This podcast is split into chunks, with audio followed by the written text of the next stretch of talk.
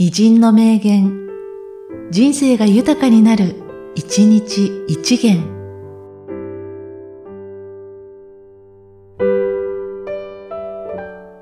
12月9日、浜田昌司。願いは大きく立てよ。立てたら向きは変えるな。あとは飛騨橋一本槍で行け。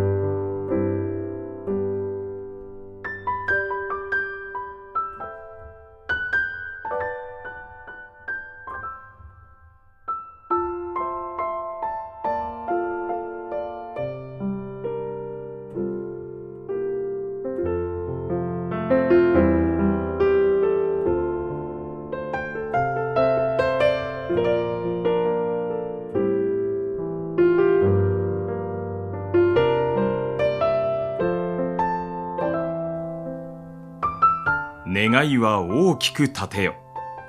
立てたら向きは変えるな。あとは飛騨橋一本槍で行け。